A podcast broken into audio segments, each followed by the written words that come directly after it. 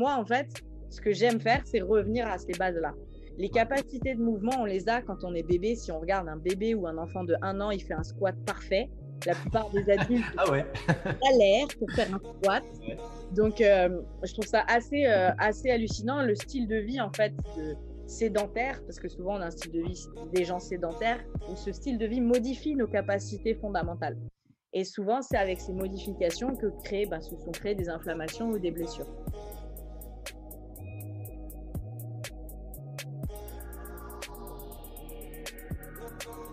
Bonjour à toutes et à tous et bienvenue dans le podcast Champion de ma vie. J'ai le plaisir euh, aujourd'hui d'accueillir euh, eh bien Anouk, Anouk Garnier. Donc euh, Anouk, comment vas-tu? Ça va, ça va et toi? Ah bah écoute, c'est, moi ça va super bien.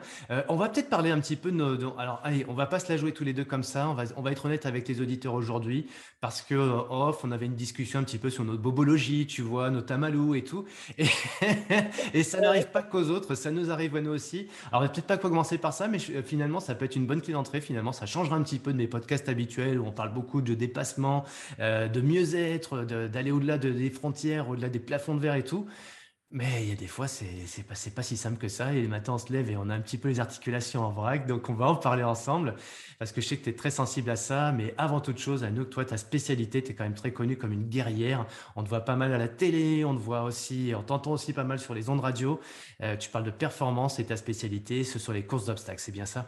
Oui, tout à fait. Euh, les courses à obstacles. Donc, euh, je précise toujours aux gens que je ne suis pas à cheval. Hein. C'est moi qui prends les obstacles. J'aime bien le préciser parce que les gens me voient sur un cheval à chaque fois. Non, non, c'est euh, ce genre de parcours du combattant euh, un peu euh, avec plein de distances différentes, mais vraiment inspiré des parcours du combattant militaire avec des cordes à grimper, des objets à déplacer, ramper, etc. Et on a vraiment différents formats de course. Ça part du 100 mètres version ninja à jusqu'à, ça peut aller jusqu'à un ultra pendant 24 heures. Il y a même des courses de 24 heures, ouais, avec des passages d'obstacles. Et tu peux dire un, un, petit peu à tout le monde ton âge, même si ça ne se demande pas en général à une femme, mais bon, si c'est pas discret. J'ai 33 ans maintenant. Mais dans ma tête, j'ai 15 ans, j'aimerais le préciser quand même. Et tu euh, as commencé cette discipline un petit peu par hasard, ça s'est passé comment? En fait, moi, j'étais gymnaste quand j'étais enfant et mmh. j'aimais grimper partout. C'est-à-dire que dans la gym, je me faisais des petits parcours, je grimpais dans tous les sens, je passais sur le trampoline, j'allais me suspendre à la barre. Enfin voilà, j'étais vraiment en mode petit singe. On m'appelait Mougli en fait, faut le savoir aussi. et après, j'ai fait pas mal de sports, hein, plein de sports différents. Je suis arrivée dans le, dans le, milieu du fitness parce que je suis coach aussi de, de fitness. Et puis, j'ai participé à des bootcamps commando, donc avec des militaires. ça me vaut un autre surnom, c'est le soldat garnier, tu vois. Et puis finalement, il y a sur le parcours du combattant, j'ai eu un peu une révélation. En fait, je me suis dit, mais j'adore, c'est trop bien et tout. Et ce qui s'est passé, c'est qu'il y a eu Spartan Race qui est arrivé en France. Et bah, je me suis dit, c'est pour moi. Et ce qui me manquait, c'était la course à pied. Donc, je me suis entraînée beaucoup. Et voilà, je, suis arrivée un petit peu comme ça dans les courses à obstacles. D'accord, tu as commencé à courir il y a combien de temps? Il y a six ans, c'est un peu plus. Ouais, c'est assez récent quand même. Ouais, ouais, ouais. J'avais fait un mmh. peu de course à pied en STAPS, mais c'était vraiment pas ma spé en fait. Moi, je suis meilleure sur tout ce qui est court et très explosif. Donc, le côté endurance, j'ai encore de la marge sur le développement. D'accord. Et tiens, bah, je, capte quelque chose. Là, j'en profite. As, donc, tu as fait des études STAPS, c'est ça? Ouais, c'est ça. J'ai fait STAPS et j'ai fait aussi un BP AG2F là en parallèle pour être du coup prof de fitness. D'accord, ça c'était quelque chose qui est venu naturellement dans ton parcours, euh, ces études-là, ou non, ça s'est fait euh, Ouais, ça s'est fait assez naturellement, comme je faisais beaucoup de sport. Euh, c'était un peu, depuis que j'étais enfant, je faisais que de la gym tout le temps. Enfin, du coup, c'était logique pour moi d'aller dans le sport. Quoi. Mmh. Et finalement, euh, moi, je, moi alors nous, on se connaît parce qu'on a, on s'est croisés sur une conférence. Tu étais conférencière, j'étais conférencier. Donc, moi, je t'ai connu comme ça, comme conférencière. Donc, euh, finalement, tu as fait un STAPS. Tu te retrouves quelques années après conférencière et coach, comme tu disais. Euh, si tu devais te décrire d'ailleurs aujourd'hui, tu, tu, te qualifies comme, comment au niveau entrepreneurial, au niveau professionnel? Alors, moi, je me qualifie comme athlète. Ouais championne, j'aime bien quand même. Faut bah ouais, bah, un peu des fois. Et après, je suis aussi coach pour moi. Je suis formatrice des coachs aussi. Et, et puis, en fait, je suis conférencière. Voilà, je me qualifie avec c'est un petit peu ces trois casquettes. En gros, le côté coach sportif, le côté entrepreneur et le côté athlète. Voilà. D'accord, d'accord. Donc toi, en fait, les choses se sont faites naturellement comme tu disais et puis il y a pas une, il y a pas une logique en disant: «Je fais STAPS et du coup je vais faire ci, ça, toc toc, ma carrière est programmée», là, ça a été, heu, ça a été un petit peu, heu, un petit peu une surprise de de de partir là-dedans. Ouais, Heu, après, il y a toujours eu cette envie de transmettre quelque chose, en fait, ouais, finalement, dans dans le sport et en tant que en tant que coach, bah, moi, j'ai passé beaucoup de temps sur les estrades, hein. J'étais vraiment prof de fitness à être, je le fais encore, hein, à être sur une estrade et à faire bouger les gens. Donc ce côté aussi, emmener les gens avec moi, c'est quelque chose que que j'ai, bah, que je fais depuis 10 ans, quoi. C'est-à-dire que tous les soirs, je suis sur une estrade avec, heu, avec parfois 100-150 personnes devant moi sur les grosses salles où j'étais et, heu, et c'est parti, quoi. On les emmène, on les pousse un petit peu au-delà de leur retranchement. ouais. Donc, heu, c'est quelque chose aussi, ce côté être sur une estrade et transmettre, avoir un espèce d'échange aussi d'énergie, c'est quelque chose qui qui est important pour moi Et et heu, qu'à un moment, j'ai dû arrêter parce que, bah, pour être athlète de haut niveau, on doit s'entraîner à 100 Donc donner des cours, ça prend énormément d'énergie. Donc j'ai dû faire un choix, mais du coup, conférencière, c'était quelque chose que je me suis dit: «Ah tiens, je peux transmettre des choses, mais d'une manière un peu différente». Ah ouais, ouais, exactement, c'est je ressens je comprends tout à fait ce que tu dis et et d'ailleurs, qu'est-ce que tu ressentais quand tu étais sur les strates? Sans alors sans pas a avant les conférences, hein, quand tu étais coach, heu, soldat guerrier, qu'est-ce qu'ils ressentaient quand il y avait tout ce monde avec cette énergie-là? Qu'est-ce que tu ressens quand tu es sur cette scène-là et en face de toi, tout le monde qui transpire, heu? Ouais, c'est ouf en fait, c'est ouf parce qu'il y a des jours, là je parle vraiment d'une salle en particulier qui est l'Aqua Boulevard où il y a c'est vraiment une salle où il y a énormément de monde, il y a Mmh. vraiment 100-150 personnes cer sur certains cours.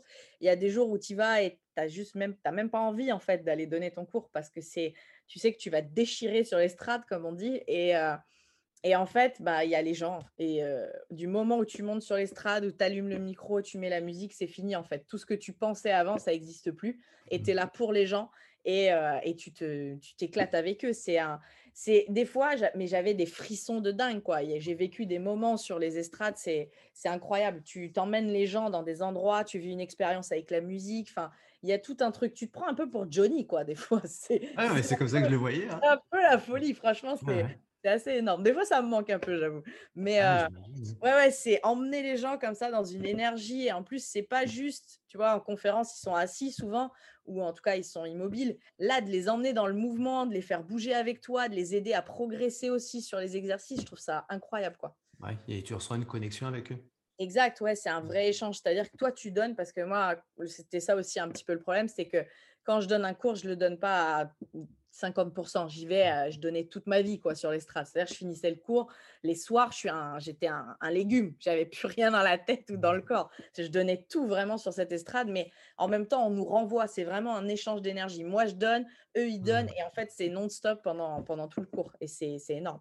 Ouais et tu ressens un peu la même chose quand tu es en conférence? Quand tu donnes des conférences, c'est un peu la même chose, heu, même s'il y a pas le Ouais, côté physique, c'est pas, heu, c'est pas bon, ça ça bouge pas de la même façon. Après, je crois que de toutes les conférences que j'ai fait, on m'a toujours sorti le fait que je suis un en niveau énergie, je suis très haut, mais Mmh. c'est naturel. Mais après, c'est une une autre façon de d'échanger de l'énergie. C'est-à-dire que quand tu dis quelque chose et que tu vois le regard et l'expression, que ça parle aux gens, que tu sens déjà une transformation, parfois des émotions, c'est autre chose, mais Mmh. c'est énorme aussi. Je trouve ça incroyable aussi. Ouais, ouais, c'est enfin moi je je je je so je sors toujours lessivé moi de mes conférences, heu, comme quand je fais des formations oui, presque et c'est tellement, heu, mais en et en même temps, c'est extrêmement grisant, quoi. C'est ça, c'est ça parce que tu sens aussi le eux qui te renvoient une une Mmh. énergie et puis une espèce de gratitude parce que tu leur apportes quelque chose, heu Mmh. ton expérience et tes connaissances et c'est, c'est vraiment fort. Mais comme tu dis, quand je donne même des formations, je donne des formations aux coachs sportifs, quand je finis ma journée, je suis lessivée, mais lessivée, lessivée, quoi.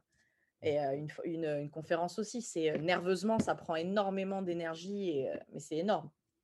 Mmh. Donc tu as fait un choix à un moment donné de de mettre ton énergie au service de ta compétition, ça a démarré quand tu es presque semi-pro quoi finalement dans ou Ouais. professionnel dans cette activité? Ouais, j'ai en fait donc j'étais responsable des coachs dans un club et à un moment, je me suis dit: «Je peux plus tout faire, faut que je fasse un choix». Mmh mh. Je crois que c'était en 2018 où là, je me suis dit: «OK», je donnais encore quelques cours, mais j'ai arrêté mon job de responsable des coachs, donc à plein temps Mmh. et j'ai voulu créer ma société et en fait, j'ai remarqué dans les dans les clubs qu'on leur donnait beaucoup de choses aux gens. On leur donnait, un planning pour, s'entraîner, on leur donnait, heu, le côté nutrition aussi mais les gens, ils n'arrivaient pas à avoir leurs résultats, en tout cas les résultats qu'ils voulaient. Et à chaque fois, je me disais, mais pourquoi? Qu'est-ce qui leur manque? Ils ont tout, je ne comprends pas. Et en fait, je me suis rendu compte que c'était là-haut qu'il leur manquait quelque chose. Et je me disais, pourquoi moi, je réussis? Si je décide de gagner une course ou si je décide de faire ça, j'y arrive ou j'y vais, et pourquoi eux, ils n'y arrivent pas? Et là, je me suis dit, mais c'est là, c'est la différence, elle est dans l'état d'esprit. Et j'ai commencé, moi, moi, de mon côté, déjà, en tant qu'athlète, j'ai lu énormément de choses, j'ai suivi plein de conférences. Et je me suis dit, mais tiens, je vais les aider, en fait. Je vais leur donner ce que moi, j'ai en moi, en fait, finalement. Et, euh, là, après, j'ai adoré ce truc-là. Et je me suis dit, tiens, mais ça, on peut en faire un métier. Donc, euh, du coup, je me suis lancée un petit peu dans ce truc-là. C'est-à-dire, concrètement, qu'est-ce qui se passe là-dessus C'est quoi la première étape pour toi? La première étape, c'était euh, bah, de, créer une entreprise, donc tout le côté, euh, tout ça, et après de se dire, tiens, qu'est-ce que je vais faire, quel nom je vais donner, quelle vision j'ai pour cette entreprise? Et mmh après, euh, pour moi, c'était au début, je me suis dit, c'est un petit peu un truc secondaire. Et finalement, je me suis dit, mais non, en fait, ça, ça peut devenir quelque chose d'énorme. Et après, j'ai eu une espèce de vision et je veux construire des choses un petit peu partout, mais avec toujours cette même vision. Ma vision, c'est performer moi en tant qu'athlète et mmh inspirer à performer, en fait. C'est, je veux inspirer et transmettre ce que moi, je, vis en tant qu'athlète ou ce que je peux apprendre en tant que coach finalement. D'accord, c'est ce qu'on voit. Alors pour ceux qui sont sur YouTube, ils le voient. Hein. ceux qui sont en podcast ne le voient pas. Tu peux nous dire ce qu'il y a derrière toi, d'ailleurs, sur ton tableau? Alors sur mon tableau, c'est mon logo. C'est mon logo que j'ai choisi avec le casque de Spartiate. C'est moi qui avais vraiment en tête le, je voulais le casque de Spartiate en origami pour ceux qui, ne ah. voient pas là tout de suite. Et du coup, il y a ma vision à côté, perform and inspire to perform. Voilà. Ça, ah. c'était, euh, c'est mon truc. Et du coup, d'avoir ça, euh, ça, ça, me, ça me rappelle un peu tous les jours pourquoi, euh, pourquoi aussi j'avance et pourquoi je veux faire ça. Ouais, ouais il y a une cohérence en plus avec ton histoire de guerre, entre guillemets, de guerre. c'est ça, c'est ça. En fait, le casque de Spartiate, c'est pas pour Spartan Race, c'est pas du tout pour ça. C'est l'histoire des Spartiates, elle est assez énorme et leur, leur discipline et ce qu'ils avaient. Si vous allez lire un petit peu des trucs sur les Spartiates, c'est c'est toutes les valeurs de, du côté. Tu peux nous les énumérer? Parce que oui, effectivement, dans, dans, le côté mindset, les gens qui sont dans le dev perso et tout, ça leur parle. Mais j'ose espérer, en tout cas, c'est ce que tu disais, tout le monde n'a pas forcément l'état d'esprit, mais certains aimeraient l'avoir. Bah, c'est quoi cet état d'esprit du Spartiate quelques mots-clés? C'était un peu l'excellence, en fait. C'était la recherche de l'excellence par, par l'effort et par vraiment le dépassement de soi. C'était un petit peu ça. Et ce que j'aime chez les Spartiates, et ce qui n'était pas très commun, je pense, à l'époque, c'était qu'ils vénéraient un petit peu la femme aussi. La mmh femme spartiate, non mais c'est important, parce que souvent, c'était que les guerriers hommes, machin. Et la femme spartiate avait une, une place assez importante aussi dans la société, parce qu'elle mettait au monde les guerriers, en fait. Donc mmh. cet état mmh. d'esprit de guerrier, il faut savoir que quand même, il tuait des bébés, hein, c'était des ouf. Hein. Mmh. Euh, si vous avez regardé le film 300, je pense que c'est vrai, tout ce qui, ils se sont inspirés de, vrais livres euh, et de vrais témoignages des Spartiates. Euh, et, d'aller chercher cette excellence, et c'était reconnu comme des soldats très très forts et très puissants. Et aussi, il y, a il y avait une autre chose, c'était le côté cohésion que les Spartiates avaient, que les autres n'avaient pas. Et c'est ce que aussi je, fais des conférences, mais je fais aussi des team building autour justement du dépassement de soi pour créer la mmh. cohésion d'équipe. Et c'est un peu aussi inspiré de ça en fait. Voilà pourquoi ce casque. Ça doit faire peur là, les entreprises qui te sollicitent. Ouais, des Spartiates. Ça fait un peu peur au début, mais après, en vrai, tu vois, j'ai ajouté le côté origami pour que ça fasse un peu fun, enfin pas fun, mais un petit peu moderne et un petit peu voilà. Et non, faut pas avoir peur, tout va bien. Quoique, euh, je pense qu'en entreprise ou même un peu dans le monde d'aujourd'hui, euh, les peurs sont là et on a envie de les dépasser, donc il faut aller les affronter aussi. Euh, tiens, et toi, par rapport à ça, dans ton expérience de vie, alors peut-être professionnelle, sportive ou autre d'ailleurs, est-ce qu'une fois, tu as, eu, as eu vraiment peur Est-ce que tu t'en souviens La fois où ah, j'ai peur souvent. Une vraie peur, tu sais, qui t'a vraiment bloqué à un moment donné, puis après tu dis, il faut que j'aille quand même. Quoi. Ouais, pour info, je suis claustrophobe. Donc, il y a ah. des, des, moments. Alors là, je parle d'une vraie peur comme ça, mais sur le terrain et sur des courses, ça a pu me. Ça m'a bloqué là récemment, en plus, sur une course où il fallait passer à quatre pattes dans un espèce de labyrinthe dans le noir, en gros. Ah. Donc, pas très sereine quand même. Hein, et, non, je suis revenue en arrière, je pouvais ah, pas. Ah, es revenu euh, Excuse-moi, Anouk, les gens ne voient qu'en toi ou que dans les sportifs de haut niveau, les athlètes, que le côté performance, réussite. Et là, pour le coup, tu nous dis, tu as fait demi-tour. je rentre dans cet obstacle et je, je, ne, en fait, je me dis, je peux pas, je peux pas, en fait. Donc, je, je, je Qu'est-ce que tu ressens là? Qu'est-ce qui te fait ah, dire que tu peux pas? C'est horrible parce qu'en plus, sur cette course, c'était long, c'était 21 km avec beaucoup d'obstacles. Et mmh. là, j'arrive à peu près à mi-course, je crois, et je suis bien, en fait. J'ai mis un super rythme en course à pied, je mmh. suis hyper contente de moi, j'ai dépassé plein de filles. Euh, et là, en fait, j'arrive à cet obstacle où je savais que ça allait euh, poser un petit problème, mais je me suis dit non, c'est bon. Quand on est en course, c'est pas pareil. On est dans un mode où euh, on s'en fout, on avance. Et je rentre dans ce truc-là. Et là, je fais demi-tour. Il fallait monter en fait, il fallait grimper. C'était un, labyrinthe en montant comme ça, enfin dans le noir. Donc on sait vraiment pas où on va. Et en fait, je monte, je me retourne pour monter. Et là, je me dis non, mais je peux pas y aller en fait. Et là, j'ai un blocage. Comment ça se fait ton blocage? Tu le ressens comment? C'est où? C'est quoi Je me dis, je peux pas, en fait. J'ai une frustration où j'ai l'impression que je vais rester enfermée ou ce, côté noir enfermé, je vois pas de sortie. C'est euh, vraiment euh, horrible la claustrophobie, en fait. et euh, je suis en train de travailler dessus d'ailleurs, mais et du coup, je me dis, je peux pas, en fait. Je ressors. Et, et en fait, je suis pas bien, hein, je suis en panique, hein, en respiration et tout. Et la juge me dit, il n'y a pas de pénalité sur cet obstacle, il est ah. vraiment obligatoire. Tu ne peux ah pas passer à. Ah oui, d'accord. Donc c'est abandon là. Donc sinon, c'est abandon. Et en fait, je me dis, putain, putain. Et je me dis, je ne peux pas abandonner, c'est horrible. Du coup, il y a un mec qui était hyper cool, un Français, qui m'a entendu ce qu'on était en Belgique, qui fait demi-tour et il me dit, Anouk, je vais le passer avec toi. Et je mmh. dis, OK. Et il me dit, j'ai la lumière de ma montre. Et je dis, ah, mais mmh. bien joué. Donc là, je mets la lumière de la montre je suis derrière lui. Je suis pas, je suis pas sereine, ne hein, faut pas se mentir, mais je suis un peu plus rassurée, donc j'y vais. Et là, j'essaie de ne pas réfléchir, je le suis, j'avance en fait. Et j'arrive à passer cet obstacle quand même en fait. Mais ça a été, mais c'était horrible quoi. Et à la ouais, c'est une leçon. Moi, j'entends une leçon dans ce que tu me dis. C'est euh, bon, bah, c'est une leçon de vie hein, pour plein de gens qui sont bloqués, euh, j'y arrive pas, etc. Tu parlais de mindset tout à l'heure. Là, même toi, tu nous montres un exemple où tu es bloqué, tu fais demi-tour, mais on t'explique que, un, il n'y a pas le choix. Si tu veux aller au bout du truc, il ne faut, faut pas se donner le choix. Bon, bah, un, je ne me donne pas vraiment le choix, il faut que j'y aille. Deux, j'ai une personne qui vient m'aider et qui me rassure, etc., qui va pouvoir m'épauler sur lequel je vais au, cas où, etc. Et puis trois, j'aime bien quand même l'idée de la montre, tu vois, d'avoir toujours une petite lumière, une petite lueur et de s'attacher à cette petite lumière pour qu'à la fin, je vois cette lumière qui, qui jaillit, j'imagine. quoi. C'est ça. Et en fait, c'était euh, effectivement, il y a aussi cette idée, bah, je me focalise plutôt sur euh, la solution finalement de ce qui me gêne, c'est le noir, etc. Bah, tu vois, là, tu as la lumière, ça m'a vachement aidé. Tu as, réussi à mettre ton attention sur cette petite lumière. en fait. Et après, c'est j'essaye de mettre mon attention ailleurs que sur la peur et sur, sur ce qui me fait paniquer, en fait. Sur ce qui fait que je suis enfermée, je suis dans le noir, je suis, je suis pas bien, je sens une frustration horrible et à un moment où j'ai envie de paniquer. Et en fait, OK, je, je suis focus sur ce que j'ai à faire tu es à quatre pattes et tu avances et tu t'avances et tu suis le gars et c'est tout en fait. Tu essayes de pas penser à ce qu'il y a autour. Et euh, mais voilà, ça, ça, ça c'est vrai que ça peut aider.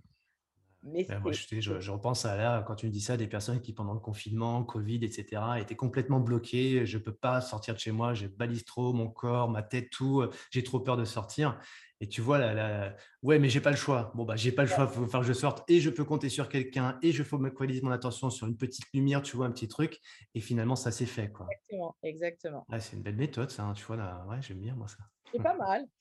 C'est tout bête, mais il y a tellement de gens qui sont bloqués, tu vois, bah, d'entendre ça. Ouais, même à nous qu'elle est bloquée, elle, a, réussi à dépasser ses limites, ouais, alors qu'elle est claustrophobe. Quoi. Mmh ouais.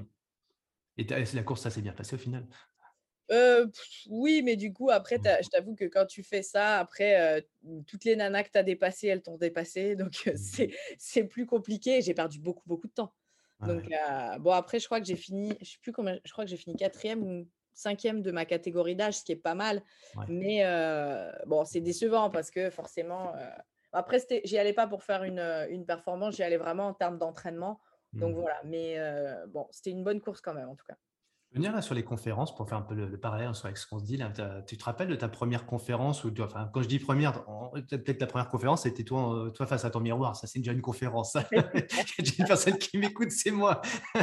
Et c'est peut-être la plus dure à affronter d'ailleurs, hein, celle qui est dans le miroir. Mais euh, ta première conférence, où tu te retrouves avec une dizaine, quinzaine, vingtaine, centaine, milliers de personnes.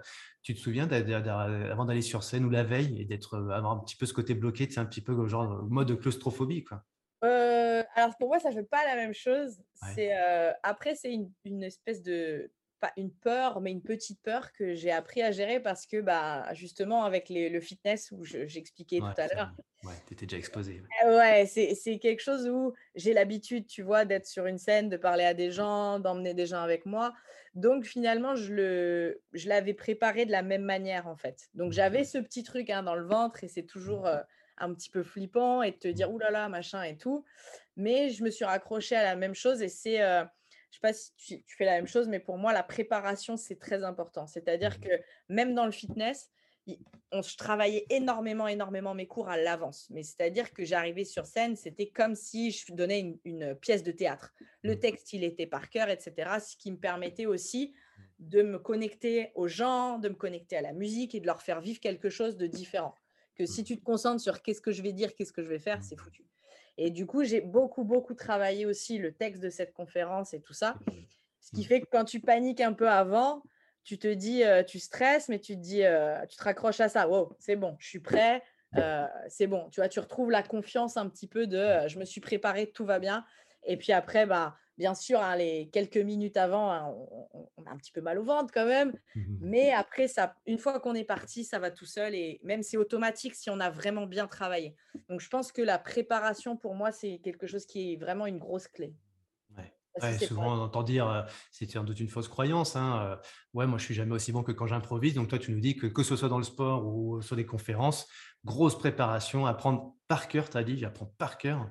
Alors, j'apprends, en fait, je répète. Après, je ne dis pas au mot près la même chose, mais j'ai des gros thèmes et chaque partie, je la répète, je la répète, je la répète, je la répète. Après, comme tu fais des conférences, on va garder un petit peu les mêmes thèmes. Après, tu, tu commences à être un petit peu plus à l'aise. Mais ma base, elle est là pour que derrière, justement, je puisse improviser face à ce qui se passe, face à si tiens, j'ai envie, il y a quelque chose, je sais pas, il y a une personne dans le public qui, sa réaction me fait penser à autre chose, tac. Et tu vois, les anecdotes que je vais donner, parce que je mmh m'appuie beaucoup sur mon expérience, mmh. elles changent, elles vont changer, bien sûr. Mmh, Mais si j'ai pas cette base et je l'ai bien préparée, j'ai pas la même confiance en moi. Donc peut-être que tu vois, je vais pas avoir la même présence sur la scène et je vais pas, je vais encore plus avoir peur finalement. Donc, si tu as peur, tu sais, c'est un cercle un peu vicieux. Tu as, la peur, tu es là, tu es refermé, tu n'es pas dans la même énergie. Donc, la préparation, pour moi, c'est essentiel, je pense. la préparation, la répétition. Et puis, en plus, tu as toujours tes petites anecdotes, tes, anecdotes, tes histoires personnelles pour lesquelles tu peux t'accrocher. Et finalement, euh, ça, quand il y a un trou, un truc, qu'on peut toujours s'accrocher à ça. Quoi. Voilà, c'est ça. Et puis, c'est ce que veulent les gens. En plus, ils aiment bien ça. Hein. Bien sûr, bien sûr, c'est ce qu'ils veulent. Et après, tu vois, pour la petite anecdote, sur Europe 1, Mmh. Je fais des chroniques régulièrement. Et souvent, les chroniqueurs, ils ont vraiment, on écrit nos chroniques, etc. Mmh, mmh, et moi, en fait, je suis vraiment une des celles qui a juste les mots-clés. et parce que je l'ai répété plein de fois ma chronique. J'ai juste besoin d'avoir des mots qui me rappellent, mais je l'ai tellement répété que ça sort tout seul et je suis très à l'aise et il y a un échange d'énergie avec les animatrices, etc., etc. Alors que souvent, les chroniqueurs sont plutôt en train de de regarder leurs textes, etc. Moi, je suis vraiment en mode, j'aime pas être collé à mon texte, en fait. J'ai besoin de ce truc-là pour pouvoir diffuser, entre guilits mon énergie. tu peux t'adapter, euh, saisir des, discussions avec des gens, des regards, des émotions, ce que tu as dit comme en conférence, quoi. C'est absolument génial, ça. Vous pouvez le retenir, les amis, parce que quand on fait une préparation, comme dit Anouk, hein, on se prépare, on apprend son texte, on le répète, on l'apprend par cœur. par cœur, c'est l'avoir dans son cœur aussi. Hein, et c'est ce que tu nous dis. D'ailleurs, voilà, par cœur, c'est pas comme, comme apprendre sa poésie par cœur, c'est savoir la réciter avec son cœur. Et donc, toi, c'est ce que tu nous révèles. Et une fois qu'on sait ça, on peut se connecter avec les gens, être en dialogue, en vraie euh, connexion, euh, que ce soit la radio ou en conférence. Et finalement, ce que tu nous dis là, ça peut aussi marcher dans la vie de tous les jours. Qu'en fait, je sais, je suis préparé à mes défis, je sais comment, euh, ce que j'ai à faire, te parler de ta vision de ton entreprise, je sais où je vais, comment je m'y prends, mais ça m'empêche pas de saisir des opportunités, de me connecter et de pouvoir saisir des, instants qui n'étaient pas prévus. Quoi. Ouais, ouais, carrément. Je pense que c'est vraiment euh, très important de, faire ce genre de choses et ce genre de préparation. Ouais, ouais, ouais, ouais. il y a un côté très. Tu parlais de discipline tout à l'heure, mais on, on entend bien qu'il y a une discipline dans la préparation mais ce c'est pas une discipline, comment dire, tu vois, il y a des gens et dans la vie de tous les jours, bah non, moi c'est prévu, c'est comme ça, il faut pas que ce soit autrement. Et là, pour le coup, toi, c'est pas ce que tu enseignes, c'est une discipline qui nous permet d'être agile pendant l'épreuve, pendant la conférence, pendant l'interview, etc. jamais ne se passe comme on l'a voulu. Mais ça, c'est bien ce que tu dis, ça. Il y a toujours, il y a jamais, rien ne se passe comme c'est prévu. Il y a toujours des imprévus, il y a toujours des choses. Et pour pouvoir s'adapter au moment sans trop stresser, parce que du coup, euh, si tu n'as pas prévu le truc, tu stresses dans tous les sens. Si tu n'es pas prêt, si tu n'as pas bien préparé ton sujet, euh, tu, stresses et tu vas pas réagir correctement, tu vas pas être performant finalement dans ce que tu fais. Par contre, si tu as bien préparé, même s'il peut y arriver n'importe quoi, toi, tu es prêt en fait. tout ce qui peut se passer, tu es prêt, tu t'adaptes, il n'y a pas de problème. Tu n'as même pas le stress parce que tu as tout qui est automatique finalement et ça devient même instinctif. Mmh. Et c'est la même chose pour un, un, sportif de haut niveau qui a répété son geste tellement de fois que bah, c'est un instinct et que euh, c'est comme ça. Moi, sur les obstacles, c'est pareil, c'est un instinct maintenant. Tu vois, arrives mmh. certains obstacles, c'est instinctif, tu n'as pas à y penser en fait. Ouais, c'est automatique. Je ça, ouais, je pense que ça, c'est euh, euh, quelque chose d'essentiel à développer, si on veut performer en tout cas. Bien sûr, bien sûr. Ouais, ouais, c'est, moi j'entends euh, toujours pareil par résonance sur ce que tu dis par rapport à l'actualité, hein, depuis que les, les, choses ne vont plus dans le sens où elles allaient avant, où les gens aujourd'hui sont un peu paumés parce que pour la veille on dit ça et puis le lendemain, en fait, les politiques disent autre chose. Alors, on peut les critiquer, évidemment, il y a parfois des bonnes raisons de les critiquer, mais finalement, avant de, critiquer, de, voir un peu un système qui est qui toujours un peu, on est sur des sables mouvants. Toi, ce que, tu nous dis, bah ouais, c'est peut-être un petit peu ce qui me permet de saisir des opportunités, de m'adapter et de montrer un petit peu ma richesse à moi par rapport à d'autres qui sont peut-être un petit peu bah, trop statiques, euh, trop rigides. Et le, sport t'a apporté ça, toi, finalement. Ouais, ouais, ouais, le sport m'a apporté ça. Et euh, il y a une phrase que j'ai toujours retenue aussi de Tony Robbins c'est de se focaliser sur ce qu'on peut contrôler, en fait. Et ça, je pense que, tu vois, justement, tu me parles de cette période qui a été compliquée du, du Covid. Et si tu te focalisais effectivement sur tout le reste, tu pétais un plomb, tu étais en dépression, c'est fini, en fait. nous, on, on est arrivé, c'était en mars, on était prêt pour une saison de compétition. On n'avait qu'une envie, c'était de faire des courses. Et là, bam Tu dis, non, mais attends, non, donc, du coup, c'était se focaliser sur qu'est-ce que je peux contrôler. Ok, je peux m'entraîner, je peux faire ci, je peux faire ça. Mais si tu te focalises sur tout le reste, c'est foutu. Et c'est une phrase que, qui m'a beaucoup aidé euh, dans le côté sportif aussi. Parce que tu vois, au début, tu veux, euh, tu es vachement focus sur tes concurrentes, par exemple. Mmh. Sauf que tu ne peux pas contrôler ce qu'elles font, elles. tu vois, tu, tu, vois tu, elles courent plus vite que toi, c'est comme ça. Mais maintenant, toi, qu'est-ce que tu vas mettre en place là sur le moment? Pour les dépasser parce que tu peux pas l'arrêter. Tu n'as pas le droit de la taper, tu n'as pas le droit de lui faire un croche-pied. Mais toi, tu peux contrôler quoi? Ton effort, en fait, tout mmh. simplement, ton effort et l'attitude que tu vas y mettre sur le moment. Donc, ah. ça, c'est un truc qui m'a beaucoup, beaucoup aidé aussi euh, dans, les, dans les courses, mais aussi dans, la, dans, dans le quotidien, finalement. tu l'as lu, tu l'as écouté, tu l'as tu, tu vécu peut-être sur une conférence J'ai suivi l'événement le, euh, Unleash the Power. Ah, euh, tu, es, tu, y es, tu y es allé Ah, t'as vécu Ouais, c'est énorme, ouais. Ah ouais. Et d'ailleurs, bah, tiens, on va faire un petit point là-dessus parce que souvent, il y a des gens qui disent Ouais, bah, c'est super, euh, Tony Robbins, j'ai lu ses bouquins, je sais tout. Toi, tu as vécu. Est-ce qu'il y a une différence entre lire un bouquin et vivre cette expérience? Euh, c'est marrant, mais moi, j'ai fait l'inverse. C'est-à-dire que j'avais vu le documentaire sur Netflix. Ouais. Ça m'a beaucoup parlé. C'est-à-dire que dans les premières minutes, j'ai chialé. Je me suis dit, oula, qu'est-ce que c'est que cette histoire-là? Tu vois? Ça m'a pris vraiment au trip. Ça m'a beaucoup parlé. Après, certains, on aime, on n'aime pas. Mais moi, c'est quelqu'un qui m'inspire et qui me parle beaucoup. C'est ce qu'il dit, ça, ça vibre, je sais pas, il y a un truc. Mmh. Et, et, en fait, finalement, je, m'étais dit, waouh, je veux aller à un de ces événements parce que je sens que ça me, ça me fait quelque chose. quoi. Et mmh. quand j'ai vu que l'année d'après, il était à Londres, j'ai dit, allez, c'est parti, j'y vais. Et, et, le truc, je l'ai vécu, mais c'était énorme. C'était énorme. C'est-à-dire que lire le livre, c'est bien, mais ça n'a rien à voir. C'est ça. C'est même pas comparable. justement, moi, c'est un truc hein, que, moi, je suis extrêmement convaincu, mais vraiment dans le fond de mes de ce que tu es en train de dire. Mais les gens, non.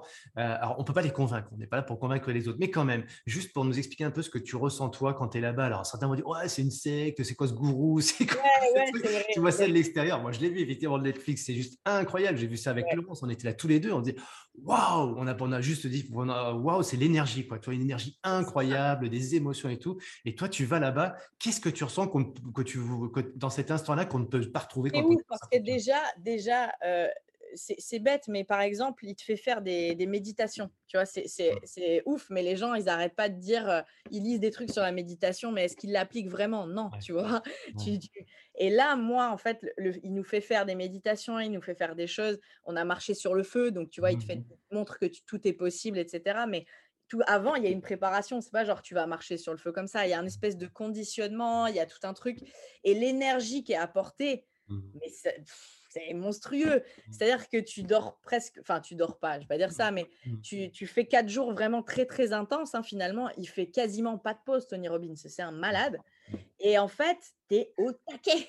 tu es une pile électrique pendant quatre jours. Il y a de la musique non-stop, il y a des mecs qui te font danser, ils te font lever, enfin ça n'arrête pas. Et en fait, tu te rends compte que toute ta vie, tu te trouves des excuses constantes, en fait. «Ah, je suis fatigué, mmh. machin, tu t'écoutes trop. Et en fait, il te montre comment créer de l'énergie en deux secondes. te... Et là, pour le coup, tu le ressens, là. C'est-à-dire que c'est pas un concept. C'est pas juste tu lis un truc et voilà, c'est cool parce que les trois quarts du temps, les, gens. C'était vraiment une expérience, comme on dit, transformative pour toi. Tu t'es transformé dans ce à ça ou... pas que je me suis transformée, mais ça m'a encore poussé plus loin et ça m'a encore mmh. donné plus de confiance. Et honnêtement, je le referai, quoi. Tu vois, c'est quelque chose que tu. Enfin, j'aimerais refaire des événements comme ça parce que c'est ça n'a rien à voir. Et tu as 10 000 personnes qui sont en train de vivre une émotion. Donc, mmh. c'est tout le monde, tu sais, c'est multiplié par 10, par 1000, je ne sais pas, mais c'est énorme en fait ce que tu vis. Tu passes ton temps à chialer vraiment presque, mmh, tu vois, de joie, de... et tu vas chercher vraiment, il y a, il y a un exercice où il te fait chercher au fond de tes tripes, vraiment, c'est, mais c'est monstrueux, non, vraiment, c'est. J'ai, tout le monde qui l'a vécu, j'ai parlé avec des gens, ils, tu peux pas comparer le juste j'ai lu les bouquins et faire le truc, ça n'a rien à voir. Si tu veux, si tu es sérieux et que tu veux vraiment faire quelque chose et aller plus loin, mais il faut aller faire ce truc-là, c'est énorme. Il y, a, y, a, un truc bien connu, on va se le dire quand même, c'est qu'il n'y a pas d'action, on ne peut pas mener d'action s'il n'y a pas eu au préalable une émotion. Mais c'est ça, exactement. L'émotion, c'est ce qui, euh, c'est ce qui t'amène à effectivement bouger et à. Tu as vécu euh, des émotions juste incroyables. Et forcément, bah, quand tu dis derrière, c'est un événement comme celui-ci, maintenant je vais faire ça, bah, c'est même pas que tu le dis, c'est même pas que tu l'entends dans ta tête, c'est quelque chose que tu c'est ton corps qui même qui va le faire. Donc c'est tout est aligné, quoi. Comme on dit, on est aligné. Et là, pour le coup, donc tout de suite, il y a cette expérience, as Tony Robbins qui nous a qui t'a apporté une vision un peu fondamentalement différentes, on va le dire comme ça. Et depuis, euh, donc, euh, les, alors on va revenir un petit peu sur le, sur le fil conducteur, mais les conférences, le coaching euh, et ta vie d'athlète maintenant, donc il y a eu le confinement. là, ça va mieux, du coup, tu peux reprendre, enfin, depuis quelques mois maintenant, tu as repris les compètes. Hein ouais, ouais, depuis même 2021, on a fait quand même une, saison qui était à peu près, à peu près, en fin de saison. On a fait un, 2000, euh, ouais, fin de l'année. Bon, j'ai pas mmh. pu participer au championnat du monde l'année dernière. Il n'y a pas eu de championnat d'Europe, donc les grosses courses n'étaient pas là. Mais bon, on a eu quelques compétitions quand même euh, qui, étaient, qui étaient sympas. Donc le reprendre la compète, c'était cool. Et cette année, on a eu une saison presque normale, on va dire. Donc, euh, mmh voilà, on espère, on espère que ça va continuer. On te souhaite plein de succès sur cette saison et sur les saisons à venir. Alors, je disais en, on disait en préambule qu'il y avait des blocages, on va pas se, on va pas se les voiler, on va les, les révéler. Euh, tous les deux, on a un point commun, c'est qu'on est asthmatique. Alors moi, j'ai un souffle au cœur de naissance, asthme, etc. Et tu me disais euh, en off que c'est en ce moment, c'est un peu, c'est problématique pour toi. Alors, je me permets d'en parler parce que bah, là, on parle de sport et que euh, des fois, ça peut générer des, des blocages. Donc, comment tu les gères justement ces problématiques-là? Qu'est-ce que tu fais? On va en parler tout de suite. Et j'aimerais bien bah, savoir aussi de ces blocages-là, quel enseignant as tiré Parce que je sais qu'aujourd'hui, bah, dans tes interventions euh, télévisée, euh, radio, etc., bah, tu parles beaucoup justement de prendre soin de son corps dans, son quotidien, pas seulement dans la performance, dans la préparation, c'est-à-dire se préparer. Donc, on va en parler. Euh, spécifiquement pour toi, qu'est-ce qui te bloque d'ailleurs? Pourquoi tu n'es pas au top de ta performance par moment? Donc, l'asthme, comment ça se traduit dans ton corps, dans tes, dans tes articulations, dans ta façon Qu'est-ce qui se passe pour toi? L'asthme, c'est là, honnêtement, en ce moment, c'est très difficile, très, très difficile. Donc, je suis allée voir un spécialiste qui m'a donné un traitement c'est ce, de ce dont on parlait en off. Mmh. Et euh, pour le moment, j'ai l'impression que ça ne marche pas, en fait. Donc, euh, c'est très frustrant parce que là, en ce moment, j'ai l'impression, euh, j'ai énormément progressé en course à pied, mmh mais ça ne se traduit pas. Donc, c'est horrible. C'est-à-dire que je, je, ne peux pas être à mon plein potentiel à cause de ça. Et je le ressens, ça me limite énormément. Mmh et voilà, et même la ventoline, hein, j'en parlais, ça, mmh ça, ne fait rien. Ça m'arrive d'en prendre avant les compétitions. Euh, au mieux, ça me, ça me débloque les dix premières minutes, donc je pars comme une débile. Et euh, à 10 minutes, je prends un mur. Donc, euh, c'est pas mieux. J'ai testé un peu tout, mais ça ne marche pas comme je veux. Mmh. Donc, en fait, là, actuellement, je suis dans un moment où je suis très frustrée par ça, parce que bah, je sens que j'ai un vrai potentiel et que je me suis bien, bien entraînée Et c'est horrible hein, parce qu'on a l'impression que tous les efforts qu'on fait ne servent à rien. Donc là, c'est en mode, je suis en train de faire un effort ou un intervalle training sur un rameur ou quelque chose. Et là, je me dis, ouais, mais je suis en train de, je suis pas bien en fait. Je fais une espèce de, je fais de l'asthme je peux pas aller plus loin. Et en fait, tu te dis, ça sert à rien. Tu vois, tout ce que tu fais, tu as l'impression que tu fais de l'asthme, donc ça sert à rien, en fait. Donc, en ce moment, j'ai une grosse frustration là-dessus. Euh, je vais le régler, il hein, n'y a pas de problème. Mais il y a des jours où ça va, des jours où ça va moins bien. Est-ce que, là, dans ma, est sentiment que ça peut se régler? Oui, franchement. Que, tu parlais tout à l'heure d'instinct, j'ai l'instinct, etc. Est-ce que tu as l'intuition que ça, ça, ça, ça peut se régler ou il faudra faire avec? Euh, déjà, j'ai l'espoir et j'y crois en fait. Je me dis mmh. déjà quand tu mmh. crois au truc, ça peut peut-être plus se régler, mais parce que je sais que ça peut venir de choses psychologiques, l'asthme, ou d'émotions ou de choses comme ça. Donc, tu vois, je vais essayer d'aller vraiment chercher tous les, tout ce que je peux faire pour, pour enlever ça ou pour diminuer l'asthme. Après, là, ce que je suis en train de faire en ce moment, parce que y a, les compétitions sont un peu plus loin, en fait, je vais, au lieu d'avoir un programme d'entraînement très, très calé comme j'ai d'habitude, genre lundi c'est ça, mardi c'est ça, etc., eh ben, en fait, je vais écouter ma respiration. Ah, aujourd'hui, je respire plutôt pas mal. Eh ben, je peux envoyer un peu d'intensité. Aujourd'hui, je respire pas bien, je n'envoie pas d'intensité. Alors là, je suis en train de me dire que je vais peut-être gérer mes entraînements comme ça. Voilà. Alors, je me dis, ça peut être, peut être pas mal. Parce que je ne sais pas pourquoi il y a des jours où je respire mieux que d'autres. C'est la euh, magie de la vie. Voilà, donc euh, tu vois, c'est assez euh, étrange. Donc je me dis, bah écoute, les jours où je me sens bien, bah, je pousserai un peu plus et je ferai, tu vois, je préparerai des séances finalement. J'aurai des séances qui soient prêtes, hein, quand même très cadrées. Mais par contre, je, au lieu de gérer en fonction de l'énergie ou autre chose, je gérerai en fonction de la respiration peut-être. Peut-être. peut-être lié d'ailleurs. Euh. Ouais. Donc écoute, on va, on va voir. Mais pour le moment, c'est ça tu as une approche de la performance qui est assez globale. Hein. Tu parles de respiration, de méditation, tu parles de, de, s'écouter, s'entraîner, s'adapter, etc. Bon, en, matière de nutrition, j'imagine que tu es assez sensible là-dessus, même si euh, j'ai cru voir que tu revenais des États-Unis où tu avais fait ce qu'il faut pour être bien là-bas. Donc, ils font tout ce qu'il faut aux États-Unis pour non, Mais ça va, ça va, parce qu'en fait, je trouve qu'aux États-Unis, justement, euh, on a il y a des possibilités de bien manger, en fait. Ouais. Euh, même plus qu'en France. quand je suis à Los Angeles, en fait, je me fais des écarts comme à Paris, mais j'arrive à mieux manger sur, euh, tu vois, quand je veux bien manger avec les Whole Food Market et tout, tu peux vraiment euh, manger sans gluten, sans lactose, sans machin. Franchement, c'est vraiment, vraiment très, très bien. Quoi. Tu as des parties pris, toi, en matière de nutrition, ou tu, assez, euh, tu, tu, testes un peu tout en matière de… Ce qui marche sur moi, j'essaye de voir ce qui me fonctionne, ce qui m'aide à récupérer bien, ce qui m'aide à, à être bien sur l'entraînement. Mmh je remarque que le gluten, ça ne me réussit pas forcément sur la digestion, par exemple. Tu vois.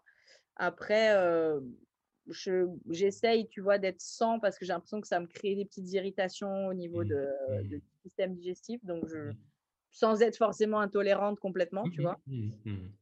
et après, j'essaye de, de, faire attention, de ne pas avoir des pics de glucose, en fait. Tu vois, les gros pics de glycémie, je sais que pour moi, c'est terrible, donc je fais hyper attention à ça. Et après, bon, c'est quand même plaisir de temps en temps, il faut quand même rester, euh, rester euh, vivant, tu vois. Euh, on avait discuté aussi, pareil, tu, moi je t'avais pas mal questionné sur la nutrition et, et, on avait parlé un petit peu des douleurs. moi, tu m'as appris un truc, c'est que tu. Alors, ça peut se dire hein, parce que c'est légal, mais je vont dire quoi De quoi on parle de drogue? Non, non, on parle de CBD. On parle pas de... Mais toi, tu prends du CBD donc euh, pour, euh, pour les, de la récupération, un peu les douleurs. C'est quoi ta consommation avec ces produits? Est-ce que tu peux nous en parler un petit peu? Euh, Je prends de l'huile de CBD en fait, quelques gouttes, juste quelques gouttes le soir avant d'aller me mmh. coucher, tout simplement. suivant, je crois qu'il y a des différentes concentrations hein, dans l'huile de CBD. Il faut juste gérer avec ça. Le nombre de gouttes, en fait, va dépendre de la concentration du produit.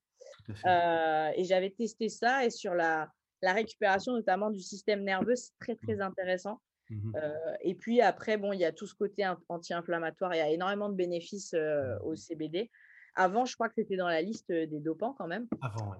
Ça a été enlevé, donc je me dis qu'il euh, il y a quelque chose où ça peut nous aider en tout cas en tant que sportif. Ouais, la loi européenne euh, et même au niveau de, bah, de toute façon des comptes rendus de page aujourd'hui, tu as des, effectivement, c'est tout à fait c'est toléré. Euh, tu parles de l'impact que ça part au niveau du système nerveux, aussi au niveau inflammatoire. Je sais que dans le monde du sport, euh, avec de grosses inflammations, il y a des sauts, etc., le volleyball, le hand, etc., avec une grosse sollicitation, sollicitation articulaire. Donc c'est vrai que l'alternative à ça avant, c'était les anti-inflammatoires et on sait la problématique aussi. pas, le sujet n'est pas de dire c'est bien, c'est pas bien, hein, mais les anti-inflammatoires, on va avoir un, un, impact aussi sur la flore intestinale, etc. Donc pour le coup, tu parles aussi de bien gérer un petit peu son énergie, euh, s'écouter. Le CBD, pour toi, en tout cas, fait partie des outils ou des, euh, des choses que tu vas que as intégrer dans ta préparation sportive euh, et mentale? Alors après, j'en prends pas tout le temps, tout le temps. Tu vois, je suis par des parce qu'après, on m'a dit que c'était, ça rendait un, pas addictif, mais tu vois, après, ça avait un, l'effet était un petit peu présent entre guillemets si tu prends tout le temps. C'est par cure, quoi. Tu fais par voilà. Voilà, c'est Ok, ok. D'accord. Non, mais j'aime bien parce que c'est une approche assez globale que tu peux avoir. Et notamment aussi sur le sommeil, comment tu gères le. Euh, quand tu pars euh, dans des, sur des courses il y a des décalages horaires, euh, tu as une stratégie par rapport à ça tu, non, J'essaye d'arriver quand même bien avant. Après, souvent, on peut pas. On peut pas on est, moi, je suis pas professionnel professionnel, c'est-à-dire que j'ai quand même, je dois quand même travailler à côté. Donc, mmh du coup, je ne peux pas arriver autant de temps que je voudrais avant. Tu vois, quand tu vas aux États-Unis, il faudrait arriver bien une semaine avant pour t'adapter. Mmh après, je prends de la mélatonine, mmh pour, tu vois, pour bien me, me, remettre dedans. Dans l'avion, j'en prends en fait quand c'est le moment de nuit. En, quoi, en mélatonine, c'est en, en, comprimé, c'est en. je l'aime bien en spray. En spray. Ouais, en spray. Et euh, on en trouve ici. Ouais, parce que je l'achète souvent aux États-Unis, justement, parce que je trouve qu'ils sont pas mal en spray. Je sais pas si c'est formulé en spray, mais en tout cas, la mélatonine, c'est ce qui permet de sécréter l'hormone du sommeil. Hein, donc, pour ceux qui ne savent pas, et justement de pouvoir réguler. Ça euh, permet exactement de, réguler et de, de, se remettre dans un rythme, en tout cas, de dire à, son corps, voilà, là, maintenant, c'est la nuit. Et, et, voilà. Et du coup, en général, ça me réussit plutôt bien. De, tu vois, j'arrive plutôt bien à gérer comme ça. Après, quand on, dans un sens, c'est mieux que dans l'autre. Par exemple, quand on va aux États-Unis, comme les courses sont tôt le matin en général, ben, en général, quand, tu es décalé, tu te réveilles tôt. Donc, du coup, finalement, ça, ça te réussit pas mal. Donc, ça faut juste calculer, en fait. C'est un petit mmh. calcul à faire. Euh, Alors, si ça t'intéresse à nous, si ça intéresse aussi les auditeurs, euh, je vous mettrai le lien là sur euh, un, échange que j'ai eu avec le docteur François Duforez, hein, qui est spécialiste du sommeil en France et à l'international. Il a créé la clinique à l'Hôtel Dieu à Paris, donc le, oh, comment ça s'appelle? Le European Sleep Center. Je vais y arriver, j'ai un super accent anglais. et donc, François, j'ai un webinaire d'une bonne heure avec lui où il explique tout ça. Et c'est des choses très, très simples, mais tellement fondamentales et justement qu'on peut piloter, driver, anticiper. Et lui, il, il accompagne des sports. Il m'a accompagné, j'ai eu la chance pendant mon enduroman, ah. mais il accompagne aussi des navigateurs, il accompagne des, des, voilà, des footballeurs qui vont faire des, des, tournois en France, mais aussi à l'étranger. Et forcément, bah, pour euh, réguler un petit peu tout ce qui est système hormonal et, et être performant le jour J, c'est fondamental, évidemment. Ouais. Le, corps, euh, tu, interviens, donc, on disait tout à l'heure, sur, euh, bah, sur pas mal d'antennes. De, notamment sur Europe 1. Euh, on aime bien euh, t'interviewer sur qu'est-ce que tu fais, qu'est-ce que tu suggères pour l'entreprise. Donc, on va retrouver pas mal de vidéos. On peut aller voir sur ton site, on peut voir sur euh, tout ce que tu préconises là-dessus. Mais moi, j'aime beaucoup ça parce qu'en fait, finalement, on peut se dire, mais il n'y a pas besoin de faire des, Spartan Race ou des triathlons de ouf pour pouvoir habiter son corps, et bien dans son corps et pouvoir mieux gérer ses, bah, les aspects traumatiques qu'il peut y avoir par moment. Globalement, c'est quoi l'approche que tu as par rapport à ça, pour Moi, j'aime bien ce terme d'habiter son corps, tu vois, parce que des fois, on a l'impression que les gens, euh, je, mon corps, ça y est, de l'heure de partout. Je, suis déconnecté entre ma tête et mon corps de l'autre côté. J'en veux plus de ce corps qui me fait mal de partout. Qu'est-ce que tu, voilà, c'est quoi l'approche que tu as par rapport à ça? L'approche que j'ai, c'est de revenir aux bases du mouvement, en fait, mmh. de, revenir vraiment aux fondamentaux mmh euh, mécaniques finalement du corps. Euh, moi, il y a deux capacités fondamentales pour le mouvement qui, euh, sur lesquelles je travaille. Je forme les coachs sportifs hein, sur ces, ces parties-là. C'est le côté mobilité. Donc, c'est cette capacité à bouger dans les amplitudes complètes. Et euh, ce qu'on appelle le contrôle moteur, la stabilité, c'est-à-dire de contrôler l'alignement des articulations. C'est-à-dire, pendant le mouvement, est-ce que je suis capable, par exemple, de tenir mon genou bien aligné, etc., dans, dans l'alignement où il doit être. On sait maintenant, et c'est tout ce que je dis, hein, c'est pas c'est pas moi qui l'ai inventé, je, mmh précise, j'ai été formée aussi avant. on sait que si il y a une douleur articulaire quelque part, ça, ça vient souvent d'une autre articulation. Ça vient pas de l'articulation elle-même, mais d'ailleurs, ça vient d'une compensation qui a été créée. Parce que le corps humain est génial, il n'attend pas que vous ayez de la mobilité pour bouger, mais il va trouver une solution. Il va bouger, mais il va trouver une solution. Et pour ça, ouais, effectivement, il va compenser. Ça peut créer des inflammations. Donc, moi, en fait, ce que j'aime faire, c'est revenir à ces bases-là. Les capacités de mouvement, on les a quand on est bébé. Si on regarde un bébé ou un enfant de un an, il fait un squat parfait. La plupart des adultes ah ouais. l'air pour faire un squat. Donc, euh, je trouve ça assez, euh, assez hallucinant. Le style de vie, en fait, de sédentaire, parce que souvent, on a un style de vie des gens sédentaires. Même quand on est sportif, parfois, on prend des mauvais gestes, comme tu disais. Et euh, ce style de vie modifie nos capacités fondamentales. Et souvent, c'est avec ces modifications que créent, ben, se sont créées des inflammations ou des blessures.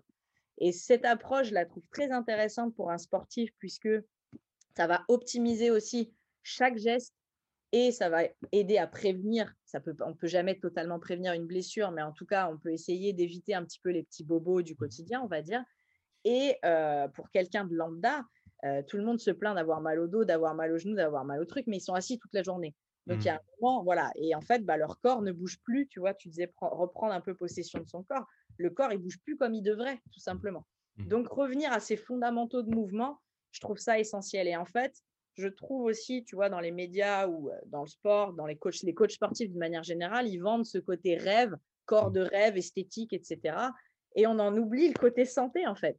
Et c'est pour ça mmh. que, tu vois, sur Europe 1 et, autres, j'essaye de mettre en avant plutôt ça, mmh. plutôt que, ouais, un peu, je veux avoir des belles fesses, alors je fais des squats. Ouais, mais non, en fait, reviens d'abord aux fondamentaux.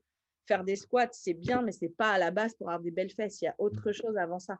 Bon, après, l'esthétique est en bonus souvent derrière. Mmh. Mais la, qualité de mouvement, grâce à ses capacités, je trouve c'est. Puis c'est très intéressant en tant que coach sportif de travailler là-dessus. Ouais, alors ça peut paraître un peu stérile euh, pour les personnes. Ouais, mais non, mais c'est trop facile. Il faut que ce soit plus compliqué que ça, que ce soit plus dur pour que j'aille mieux. Et en fait, ce que tu nous dis, c'est que non, finalement, c'est simple. Mais faut, encore faut-il le faire. C'est simple. Et en fait, la plupart des, personnes, hein, ou même des coachs sportifs, ne maîtrisent pas les choses simples. C'est-à-dire qu'un squat, c'est pas simple. C'est loin d'être simple. Il y a plein de zones clés euh, qui peuvent ne pas bouger correctement. Mmh. Donc euh, déjà, maîtrise un squat avant de vouloir faire des squat jumps, maîtrise un squat avant de vouloir rajouter une barre d'altéro ou autre. Euh, et même pour courir, il y a beaucoup de gens qui se mettent à la course à pied. Bon, il y a eu le confinement et tout.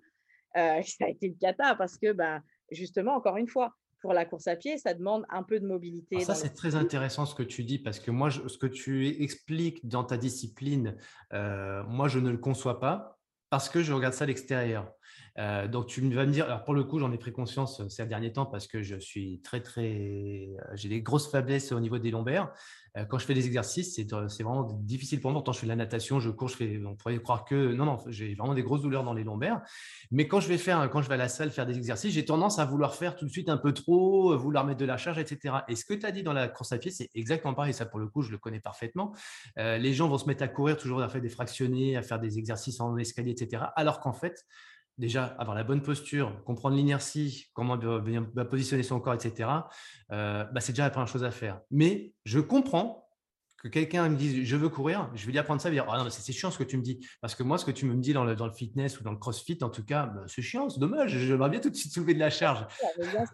On veut tout de suite euh, aller chercher ces, trucs-là. En plus, toi, tu aimes l'intensité, moi aussi. On veut tout de suite aller chercher euh, les gens, pour la course à pied, ils veulent tout de suite les résultats. Ils se disent Oui, mais on m'a dit qu'il fallait courir 40 minutes pour perdre du poids. Donc, eux, ils vont faire ça. Sauf que ben, ils manquent de mobilité dans la cheville. Leur genou, il n'est pas stable. Donc, leur genou va partir en cacahuète quand ils courent. Leur base lombaire, elle n'est pas stable. Donc, ils vont avoir mal au dos. Tu vois, et finalement, c'est ça part d'un bon truc. Et euh, au final, ben, oui, mais tu manques de toutes les bases. Donc, OK, commence à courir, mais commence à courir peu. Et à côté, travaille ces bases-là tu vois. Et il faut gérer aussi le stress mécanique et l'augmentation progressive de ce stress mécanique, bien sûr. Mais du coup, c'est dommage parce que tu vois, l'initiative de tiens, je vais me remettre au sport, elle est, elle est bonne, mais derrière, bah, eh, dommage, euh, tes capacités, elles sont plus les, les mêmes qu'avant, donc il faut, il faut retravailler sur ces petites choses-là.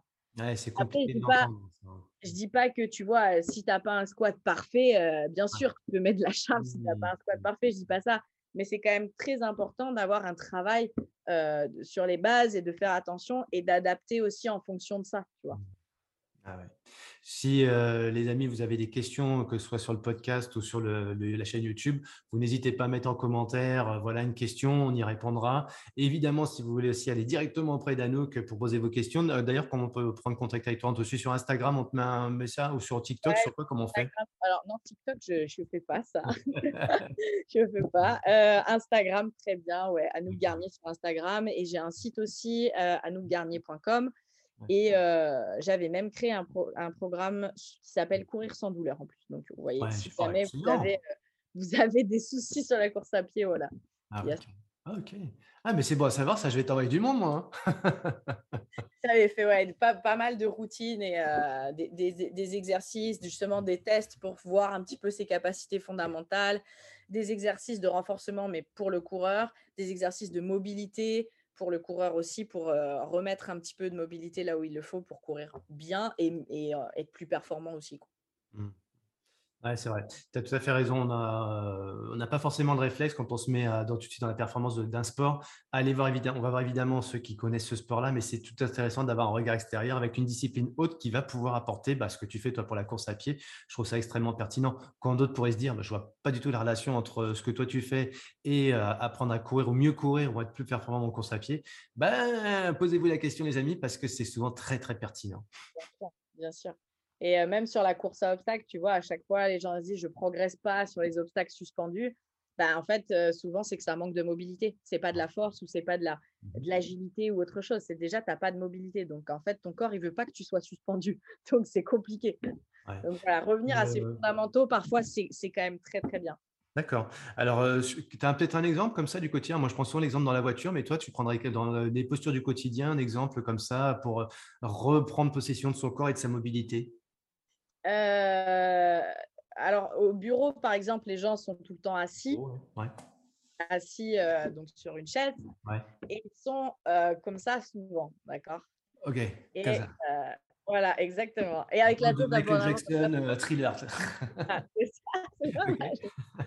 et en fait, ça, ça, ça nous fait perdre la mobilité souvent de la partie thoracique, donc ce qui fait ouvrir et fermer.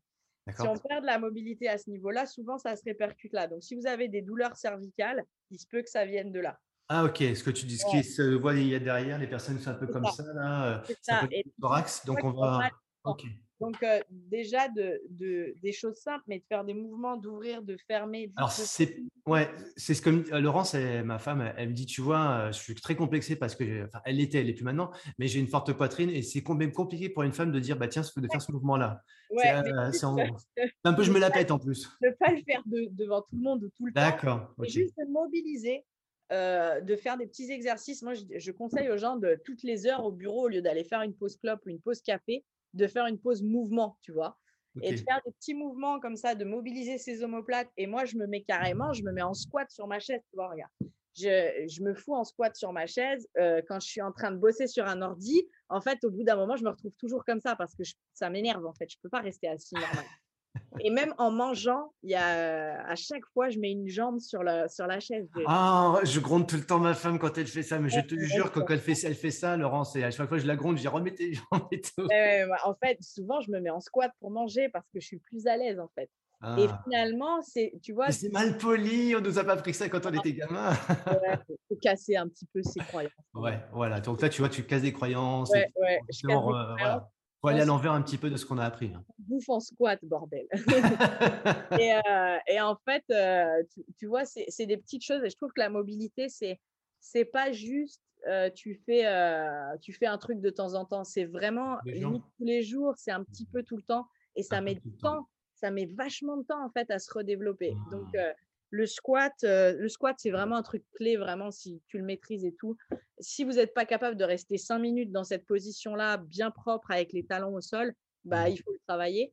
Et puis après, bah, de faire des petits exercices. Je trouve que c'est intéressant d'avoir une petite routine, en fait, qui dure mmh. trois, 3-4 minutes. Vraiment, c'est court, mais de la faire régulièrement. Et toi, tu le fais, par exemple, ça euh, cette routine-là ou... Ouais, moi je fais, euh, je, je, de toute façon déjà tous les matins je fais une routine de Ok, tous les matins tu as ta routine. Ouais, j'ai une petite routine hein, qui dure vraiment quelques minutes. Après, je suis souvent en squat quand je coach les gens. Je sais pas, j'ai l'habitude, je me mets en squat, je me mets dans des positions en fait qui vont développer ma mobilité. Et après, même moi, je, quand je m'entraîne, mon échauffement, c'est toute une routine de mobilité, mmh d'activation des stabilisateurs, etc. Donc, dans la journée, je vais au moins faire deux fois ça. Si je ne m'entraîne pas, je vais me faire un petit peu plus de mobilité. Je vais utiliser aussi le rouleau, la balle, le rouleau de massage, la balle, pour mmh faire plein de mobilisation sur, sur ce qu'on appelle les tissus mous, sur les muscles, les fascias, etc. Donc voilà, c'est tout un style de vie derrière. Attends, même si je sais que tu reviens de chez le kiné ce matin, ça ne t'empêche pas que toi, tu fais un travail sur tes fascias avec du rouleau Alors, ça va dépendre de ce qu'elle me dit. Tu vois, si elle ah, il y a des jours où elle me dit là, par contre, tu fais rien derrière. Il y a des jours où elle me dit là, il faudrait que tu fasses un stretch ce soir. Ou voilà, j'attends ce que dit la kiné. Mais par contre, ce matin, je me suis entraînée, j'ai fait ma petite mobilité, j'ai fait mon petit mmh. stretch, etc. Donc, c'est. c'est et puis même, après, les gens me disent oui, mais moi, je ne suis pas athlète, je ne m'entraîne pas tous les jours. C'est un tout petit peu tous les jours, c'est vraiment rien dans votre journée. Et même si vous le faites devant votre série, devant Netflix, au lieu d'être assis sur le canapé, autant mmh. faire quelques trucs qui servent. Quoi. Donc, c'est juste une discipline à prendre. Voilà, on revient à nos amis spartiates qui avaient une grande discipline. C'est comme ça qu'ils ont gagné et qui avaient plein de respect pour leurs femmes, plein de respect, etc., des valeurs. En tout cas, merci, euh, merci à nous pour tous ces, partages. Euh, donc, tu nous as dit comment on pouvait suivre tout ça après toi. Pour justement, j'ai des problèmes TV spécifiques, moi, comment je peux te solliciter, toi ou ta communauté de coach. Eh ben, génial de partager tout ça. Vraiment, merci infiniment, Anouk. Pour la suite, qu'est-ce qu'on peut te souhaiter l'année 2023 Tiens, on est en 2023. Euh, belle année pour toi parce que quoi? Euh, belle année pour euh, déjà euh, des sponsors. J'aimerais vraiment plus de sponsors au niveau financier pour m'aider à, me focaliser plus sur la performance mmh et plein de conférences, voilà, des conférences, des formations et puis des victoires bien sûr sur les courses, forcément. Eh ben, écoute, on va, on va peut-être y travailler. Hein. Champion de ma vie, c'est pour, euh, pour les coachs et pour les athlètes, mais pas que. C'est aussi pour tout le monde. Les, champions du quotidien, on est tous des champions. On met en place des routines, il faut un peu de discipline, il faut des projets.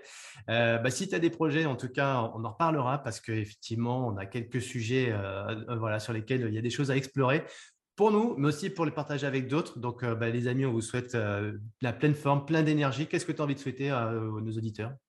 Euh, je leur souhaite de bouger leurs fesses. Je, souhaite toujours ça. Bougez-vous les fesses aujourd'hui. Comment on dit en anglais? Move your ass. Allez, move your ass, les amis. Merci, Anouk.